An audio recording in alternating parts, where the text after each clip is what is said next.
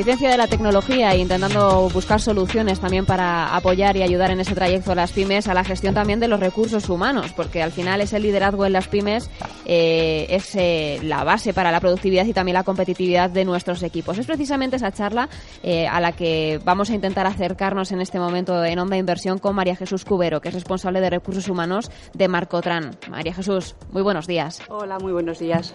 estamos pendientes de hablar de ese liderazgo en las pymes, hablando con José Manuel, hemos charlado sobre si hay o no liderazgo en las pymes españolas, porque muchas veces se nos dice que imitamos modelos a lo mejor anglosajones o estadounidenses, en muchos casos hablando de tecnología, de startups y demás, pero el talento está, nos comentaban cifras que hay más de 3 millones eh, de pymes en nuestro país, eh, emplean a más de 8 millones de personas, o sea que es un segmento importante que necesita tener la repercusión y las herramientas para gestionar bien el talento.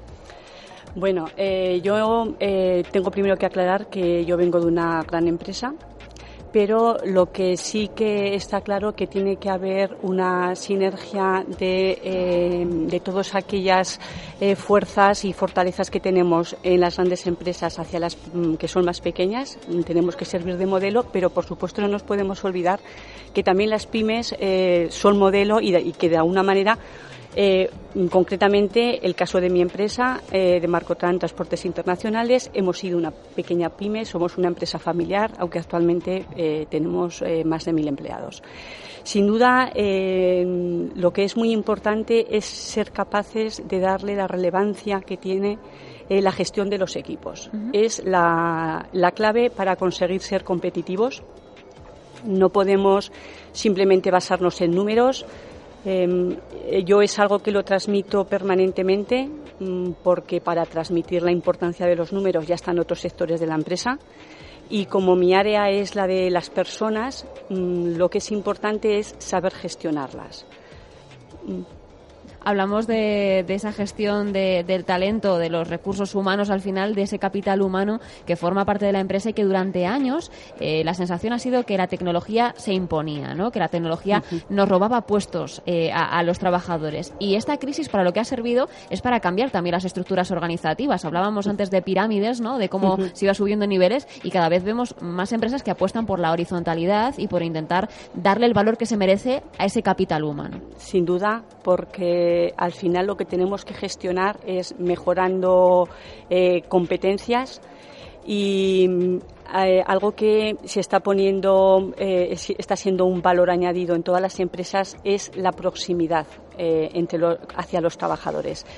Está claro que el modelo que teníamos no era la panacea, sino no, seguramente no estaríamos en todos los sectores como, como estamos pasando estos últimos seis años, con lo cual está claro que tenemos que ser creativos a la hora de crear nuevos modelos y sin duda mm, el, el, hecho de modificar tecnología es muy importante y eso mm, un poco por cómo ha ido la evolución se está haciendo de una forma eh, sí o sí en, montones desde las universidades hasta las empresas de innovación.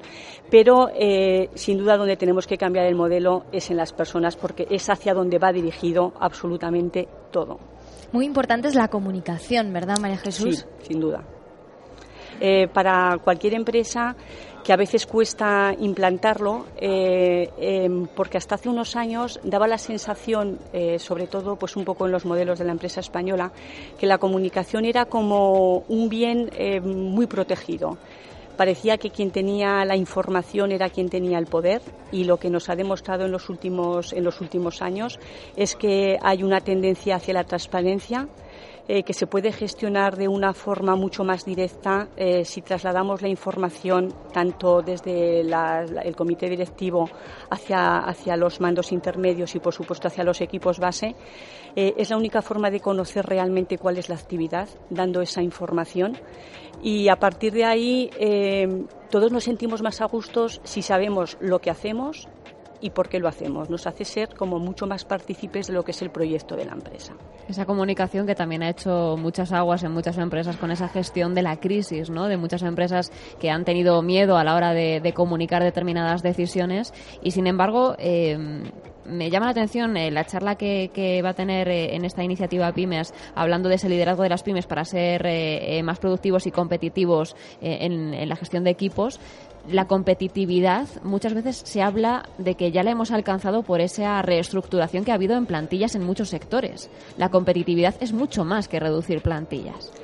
Eh, sin duda. Y de hecho, eh, el modelo en el que se está siguiendo, mm, pues incluso políticamente, eh, de estar potenciando permanentemente recortes y dando una, una, prevalencia a todo lo que son las cifras, está demostrando que no es una garantía de éxito. Sin embargo, el, claro, el, ejemplo de mi empresa es claro, en el que se ha focalizado muchísimo más eh, hacia eh, la mejora de, las competencias de los trabajadores. Eh, por supuesto, mm, haciendo, haciendo un, creando una, una estructura organizada y, por supuesto, haciendo partícipes a los trabajadores a través de la información de lo que es nuestro día a día está dando muchísimo más, eh, muchísimo más mejores resultados que otras, que otras acciones que se está tomando. Hablábamos de la comunicación, que la empresa tiene que comunicarse con sus trabajadores y también los trabajadores, imagino, al revés, con la empresa. Mm. Está claro que cualquier tipo de comunicación, para que realmente sea efectiva, eh, tiene que ser bidireccional. Eh, por supuesto, tiene que ser controlada, eso creo que también está claro, pero lo que sí que es muy importante si somos capaces de crear nuevos canales de comunicación. No solamente eh, dejar que funcione el boca a boca, porque al final lo que ocurre es que la información se distorsiona.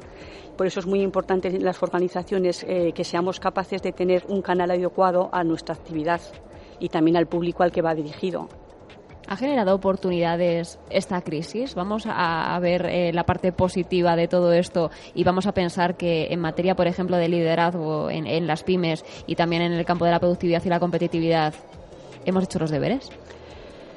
Pues al final yo creo que, bueno, y un poco lo que se dice, lo que todo el mundo dice, ¿no? Que las situaciones de crisis realmente son situaciones de oportunidad, ¿no? Y que al final, pues los que van a permanecer son los que en principio han sido capaces eh, de adaptarse a esta nueva situación, eh, ver siempre el cambio como una opción de mejora y, por supuesto, mm, al final se supone que quedarán los mejores, ¿no?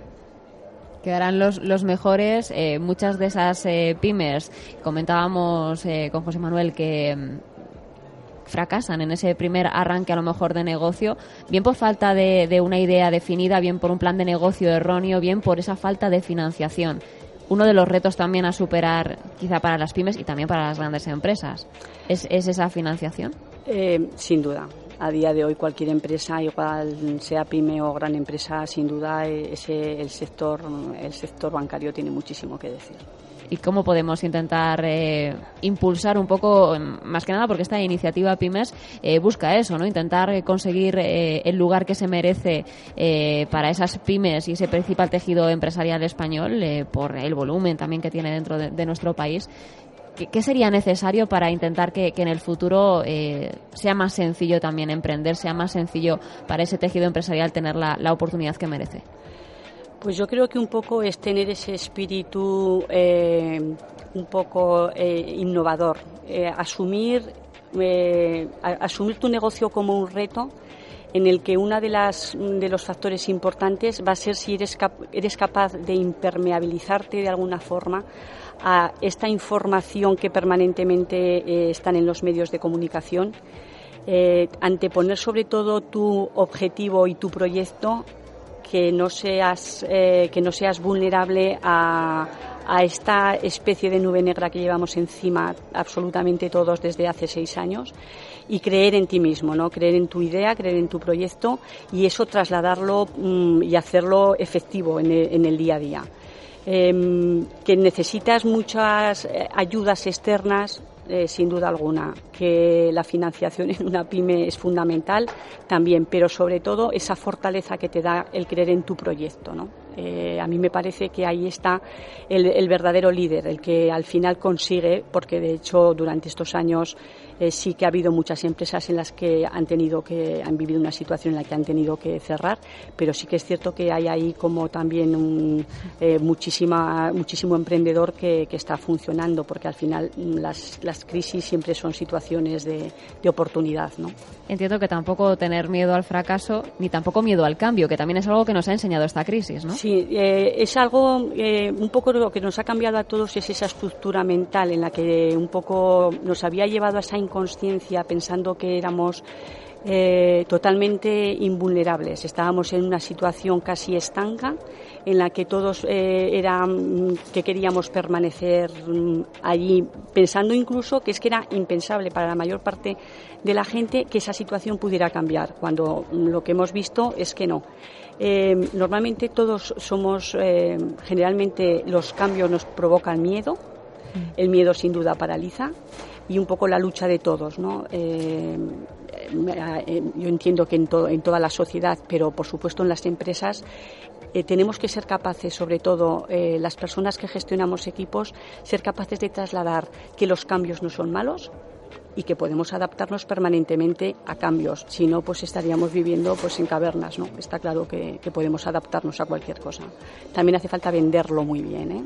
ha habido cambios, eh, ha habido un eh, cambio sobre todo también en esa forma de intentar entender la realidad ¿no? que se impone ahora, porque supongo que en esa gestión del liderazgo para las grandes empresas y para las pymes hay mucho por hacer, porque a partir de ahora eh, tienen que cambiar las cosas. nos tenemos que fijar, decía, en en, algo, ¿no? Creer en nuestro proyecto, creer en nuestra idea, apostar por nosotros. Pero también hay que tener en la mente un líder al que queremos eh, imitar, ¿no? Porque muchas veces nos basamos en esa imitación o intentar eh, aprender de los errores y los aciertos que cometen otros. ¿En quién cree usted que deberían fijarse las pymes españolas para conseguir el éxito futuro? pues sin duda tendrán que fijarse en las personas que tienen en sus propias organizaciones, ser capaces de detectar el talento, eh, potenciar eh, aquella persona que dentro de sus habilidades eh, tiene esa capacidad de gestión, de ponerse fácilmente en el lugar de los demás, eh, ser capaz de comprender a los demás antes de pretender ser comprendido.